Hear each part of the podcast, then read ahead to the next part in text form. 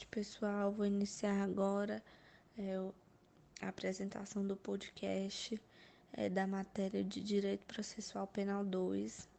É, minha equipe é composta por Rodrigo, Emily Fraga e Maria Eduarda Barros. Vou começar falando sobre a aula 8 e 9 dos procedimentos. É, de início, se referindo à aula 8, onde estudamos os procedimentos que é a sequência ordenada de atos que foram realizados desde o início, desde o início à prolação da sentença. Vem com procedimentos diversificados, porque o Código Penal foi sistemático na previsão dos procedimentos. E temos leis processuais penais especiais, que prevêem outros tipos de procedimento, de acordo com o crime e com as instâncias. Então, Há outros procedimentos específicos. Uma importante diferenciação a fazer entre os procedimentos, onde o procedimento comum é a regra, o padrão, já o procedimento especial são aqueles que fogem da regra.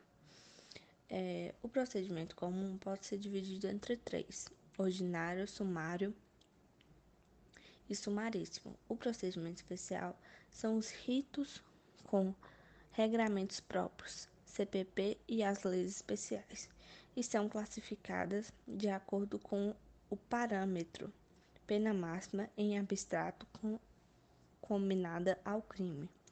Com relação às qualificadoras que interferem no, process, no procedimento, alteram os limites máximos e mínimos das penas. Já as causas de aumento ou diminuição de pena interferem também no procedimento e modificam os limites máximos e mínimos das penas. No que se refere ao procedimento ordinário, será quando a pena máxima em abstrato do crime cometido for maior ou igual a quatro anos. O procedimento se, se inicia com a denúncia do réu ou com a queixa-crime. Por outro lado, o procedimento será sumário quando a pena em abstrato for, super, for superior a dois anos inferior a quatro. Diz do artigo 39 do CPP que, havendo as ausentes de requisitos da ação penal, não será recebida pelo juiz, sendo rejeitada sem que o réu cheque a ser, chegue a ser citado. Tendo preenchido todos os requisitos, o, o juiz receberá ordenando a citação do acusado.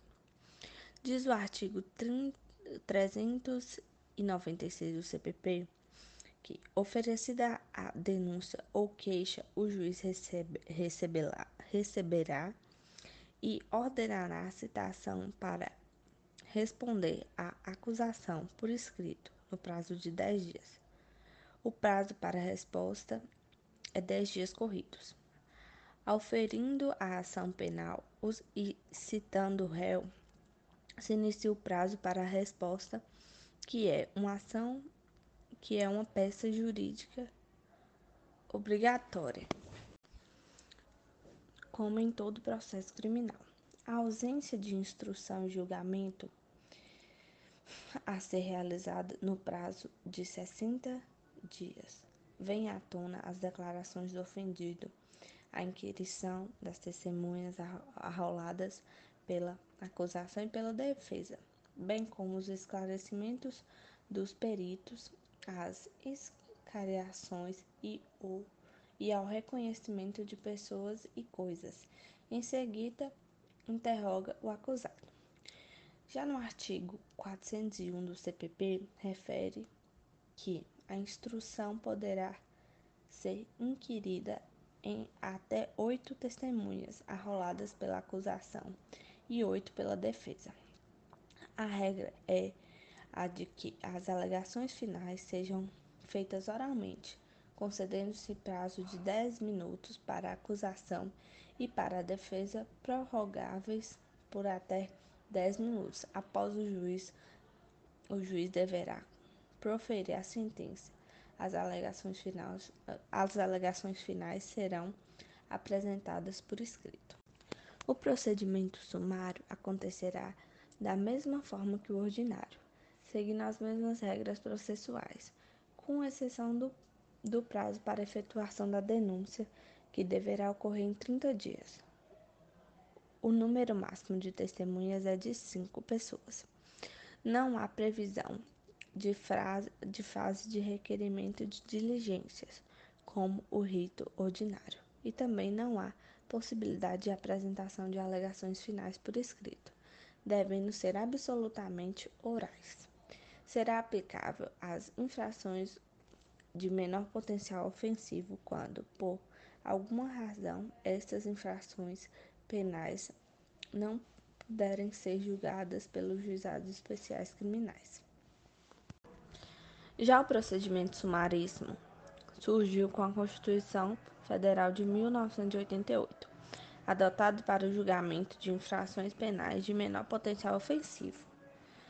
É, melhor dizendo, é, seja qual for as contravenções penais ou crimes cujas penas máximas em abstrato não ultrapassam dois anos e a competência para julgamento deste é o juizado especial criminal, é, este procedimento está previsto na Lei 9.099 de 1995, trazendo celebre, cele, celeridade e simplificação, e alguns princípios, como a da oralidade, informalidade, economia processual e celeridade.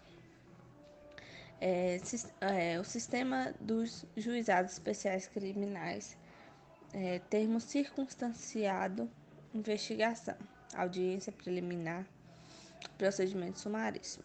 Na audiência preliminar, segue as seguintes disposições: tentativa de composição civil, possibilidade de oferecimento de apresentação, se for caso, se for o caso, né, transação penal proposta ou justificativa é, porque, do porquê não fazê-lo, denúncia ou queixa e citação pessoal.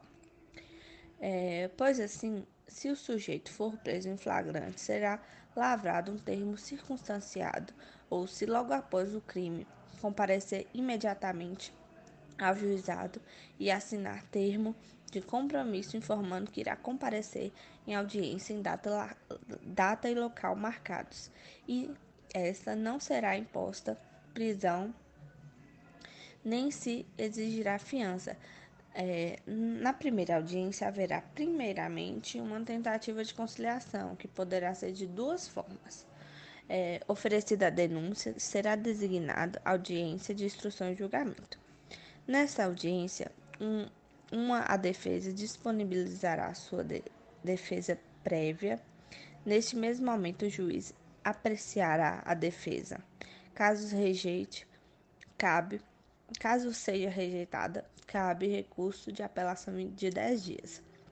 Se aceita, haverá a oitiva das testemunhas. Oitiva é, inter, interrogatório, debates orais, é, neste procedimento não há previsão legal para substituição de deba dos debates por memórias, memoriais.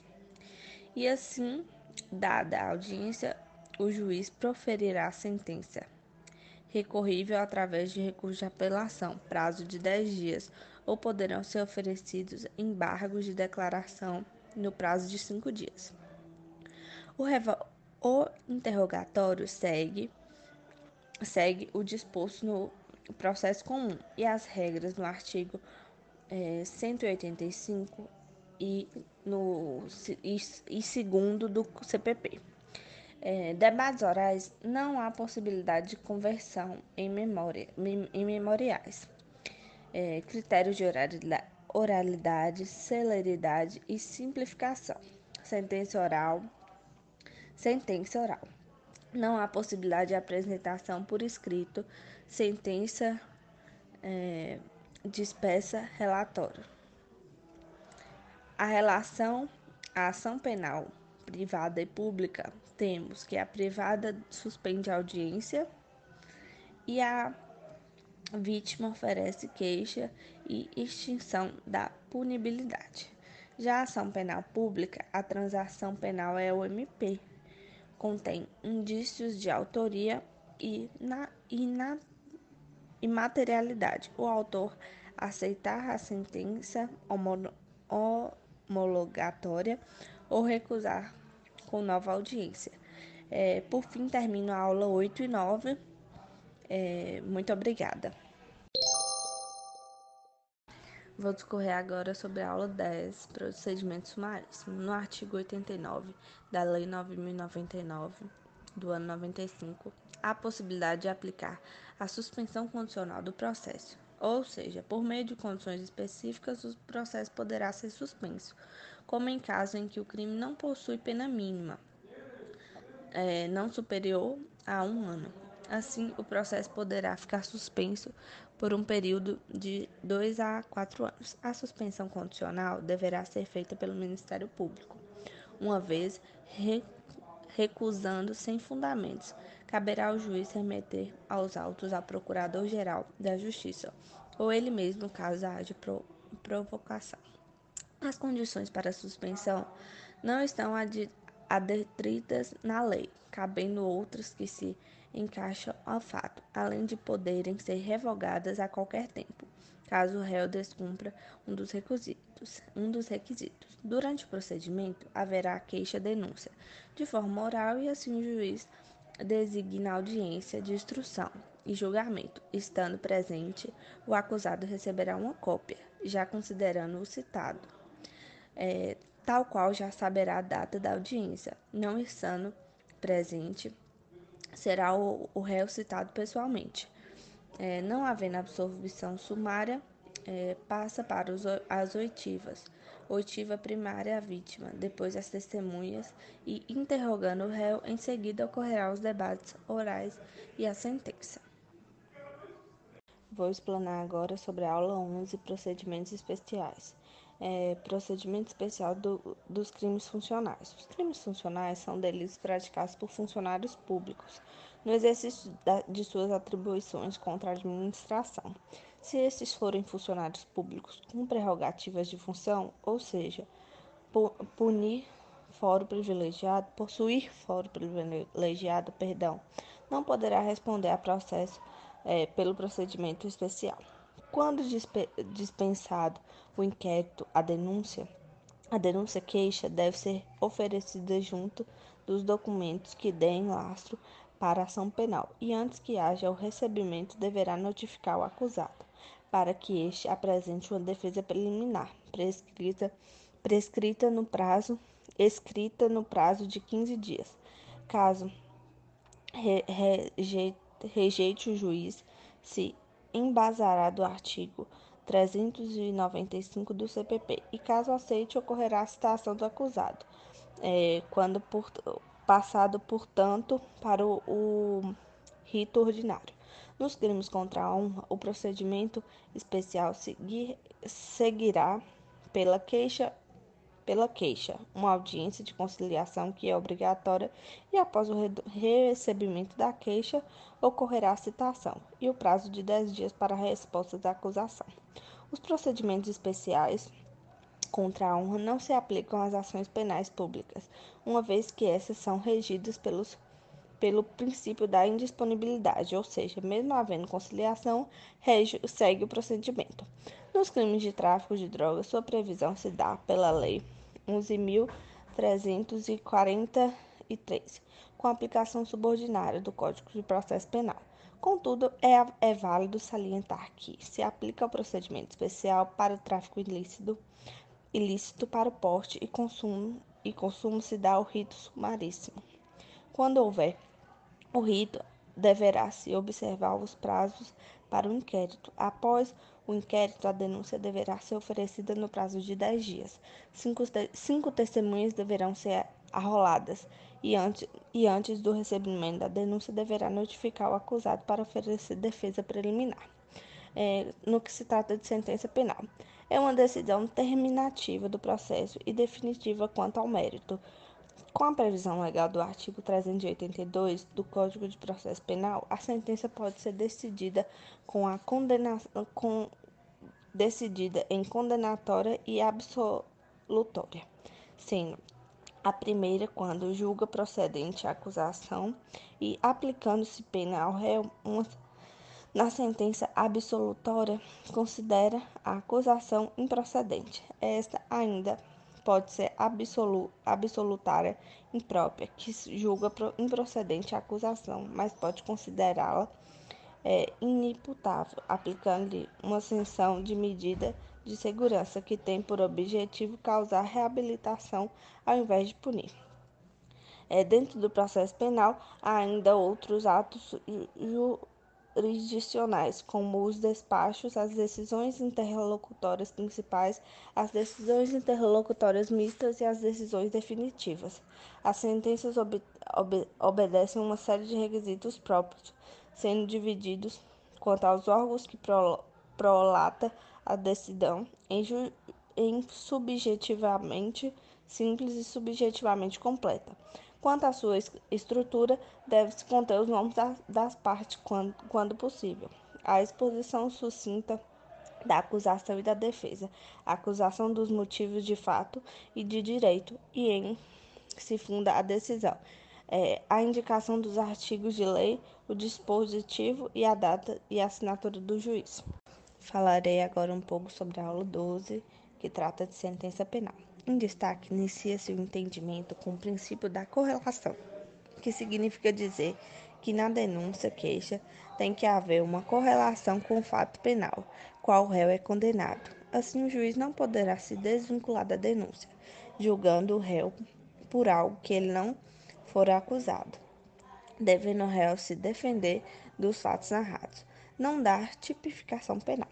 Contudo, há uma exceção, prevista no artigo 30 383 e 384 do Código de Processo Penal, onde caracteriza-se o emeditádio libídio e mutádio libide, libelide. Desculpa, não sei pronunciar. É, respectivamente, que possibilita a modificação da definição jurídica do fato é, na emendatio libitio não tem importância o que foi utilizado como tipificação penal pela, pela acusação. A sentença deve ser limitada à narrativa feita pela denúncia queixa, ou seja, o juiz poderá dar a classificação jurídica que melhora a entender dos fatos, mesmo que este tenha pena superior.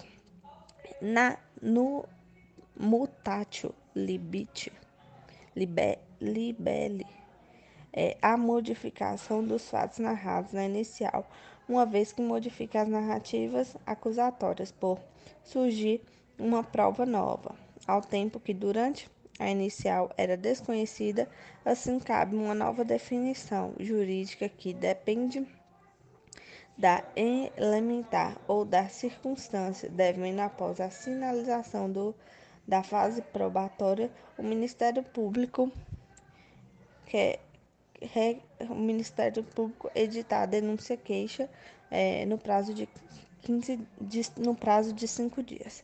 Perdão pelos Falarei agora um pouco sobre a aula 13, sentença em espécie e sentença condenatória. São todas aquelas sentenças que julgam procedente a ação e impõem uma sanção ao réu.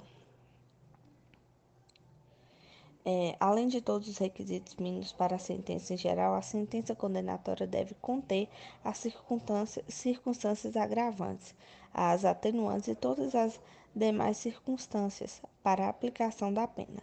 Quando uma sentença condenatória é proferida, ela produz efeitos para efeitos como a dosimetria da pena, identificação e a prisão. Esses efeitos podem ser penais ou extrapenais.